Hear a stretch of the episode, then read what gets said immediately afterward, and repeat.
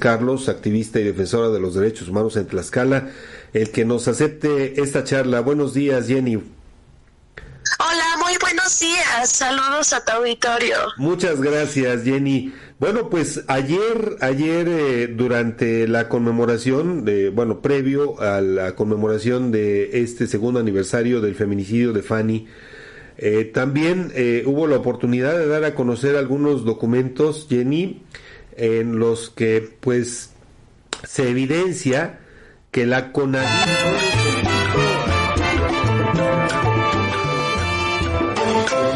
en el cargo que entonces ocupaba Así es. Sí, efectivamente, bueno, no solamente eso es eh, lo que solicitó México Informa,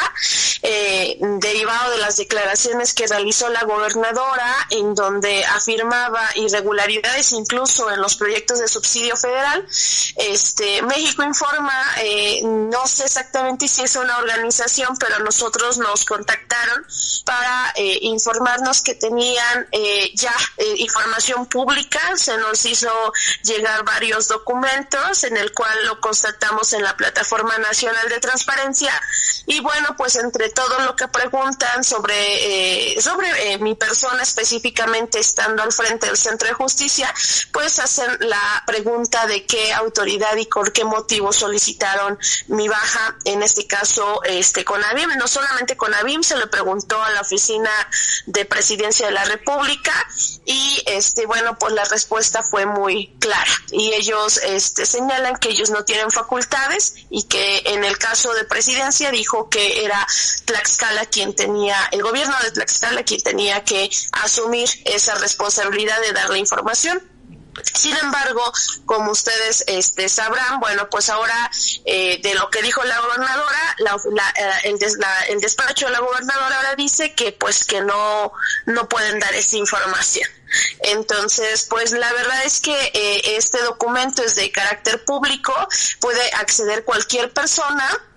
y pues lo principal en este sentido es que se revela también en qué se ejecuta un subsidio federal, cómo se hizo y quiénes manejan los recursos. Eh, la intención de esto pues es eh, uno callar cualquier situación que pueda usar el gobierno en contra, pues en este caso, este, específicamente eh, para cerrar el asunto respecto a mi persona. Pero además la mentira sistemática por parte del gobierno estatal en este sentido, este Jenny. Así es, eh, como ustedes, eh, algunos recordarán, el 22 de agosto eh, del, perdón, ah, bueno, sí, el 22, en este caso el 22 de agosto del 2022, pues ellos difundieron boletines en donde afirmaban que, primero que yo había renunciado. Digo, al final creo que era, era una mentira que todos, o al menos la mayoría conocía, porque pues fue una transmisión en vivo de lo que ocurrió. la verdadera razón por la que el gobierno estaba pues con una intención pues en este sentido de destruirme mediáticamente, pues era por haber revelado las irregularidades que ellos sí tenían y que en este caso, bueno, ahora con los documentos que ya están a la luz pública, ya se puede revelar, ya se pueden revisar y ya se puede cuestionar de por qué eh, este, la aplicación como hicieron y sobre todo la manipulación en la que participaron, que al final eh, recordemos que ella este, reconoce en octubre que pues que no, que ella que no existía tal renuncia sino que ella este ah, me había despedido de manera eh, pues en este caso ella misma confiesa su su mentira y ante eso provocó que estuviera personas que decidieron solicitar la información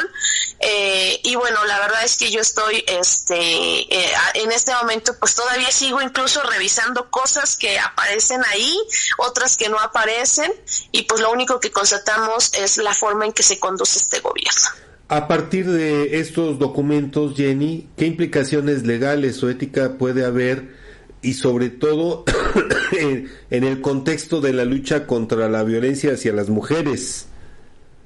Sí, efectivamente esta violencia se le denomina violencia institucional, es una violencia de género. Ah, lo importante en este caso, eh, para mí, en este momento, después de recibir la información, pues primero fue el, el revisar contenido y darme cuenta que, eh, que sí había irregularidades. La segunda es que eh, ella es una autoridad, o sea, la gobernadora es una autoridad que se conduce hasta el momento, lo ha hecho en mi caso y en otros casos de manera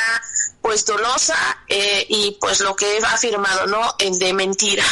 Entonces ya he dado de conocimiento a autoridades, en este momento no puedo dar mejor muchos datos, espero en unos días más me puedan autorizar dar, pero sí ya solicité una investigación a fin de que obviamente esto también se esclarezca desde el ámbito jurídico. ¿Por qué? Porque no podemos permitir que una persona solo porque tenga un... Eh, eh, o ostente un poder, eh, pues dañe la vida de muchos y de muchas, porque ella no solo lo ha hecho contra una persona, lo ha hecho contra varias personas y el problema ha sido que uno eh, guarda silencio o espera y yo creo que es momento de ya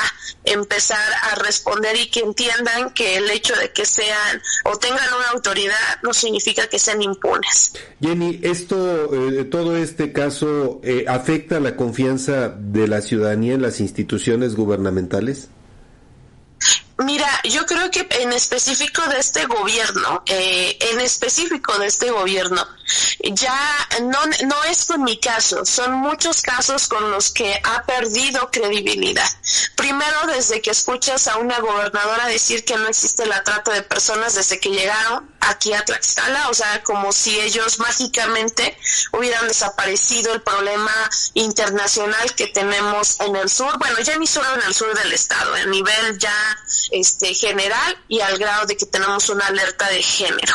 Eh, este el, el problema más grave que puedes escuchar es cuando un, bueno, el ahijado, por ejemplo, en este caso, que ocupa un cargo hoy en este gobierno en el que hemos señalado, pues que modificó la constitución para que llegara este, este personaje y que este personaje también, eh, lejos de, de mm, acallar, de calmar, de demostrar que es una persona capaz para dirigir una entidad, aunque no sea de, nuestro estado, pues resulta que sale a decir, eh, como fue el día de ayer, que pues la escala está eh, plenamente segura, que es este, la más segura de toda, de toda la República, y bueno, hechos como el de ayer, en donde se encuentran eh, pues básicamente ejecutados, ¿no? Entonces, la confianza se ha deteriorado por sus hechos, ni siquiera por sus palabras solamente, sino palabras y hechos. Y yo creo que esta desconfianza ellos la han cultivado y sembrado desde el día uno que llegó este gobierno. Jenny, para cerrar la entrevista, ayer se conmemoró el segundo aniversario del feminicidio de Fanny. Eh, por cierto, habitante de, esta región, de, de Alzayanca. Eh, eh, en este segundo aniversario, ¿qué conclusiones podemos obtener? Pues mira, primero el tema de la justicia, ¿no? O sea, yo creo que eh, lamentablemente el, el, mantener esta situación de feminicidio en México y en este caso específico Tlaxcala únicamente revela nuestro sistema de justicia, donde primero no hay prevención, no hay procuración de justicia y finalmente no llega la justicia a través de la impartición, que es en el caso del Poder Judicial. Creo que hoy estamos eh, viviendo procesos muy difíciles en el Estado donde la ciudadanía ha tenido que tomar decisiones y acciones de visibilidad. Antes no se hacía esto porque, eh, no porque no existiera, o por, eh, sino porque sí existía un, un, ¿cómo se puede decir? Una situación diferente desde los gobiernos hasta la ciudadanía. Yo creo que hoy, eh, o estos casos, visibilizan la forma en que se encuentra el Estado, si no pueden proteger a las mujeres, si no pueden eh, dar justicia a las mujeres, imagínate el, el total de la sociedad en qué situación se encuentra. Pues Jenny, agradecemos infinitamente el que haya aceptado esta, esta llamada, esta charla y obviamente abordar estos temas que son de vital importancia para el pueblo de Tlaxcala.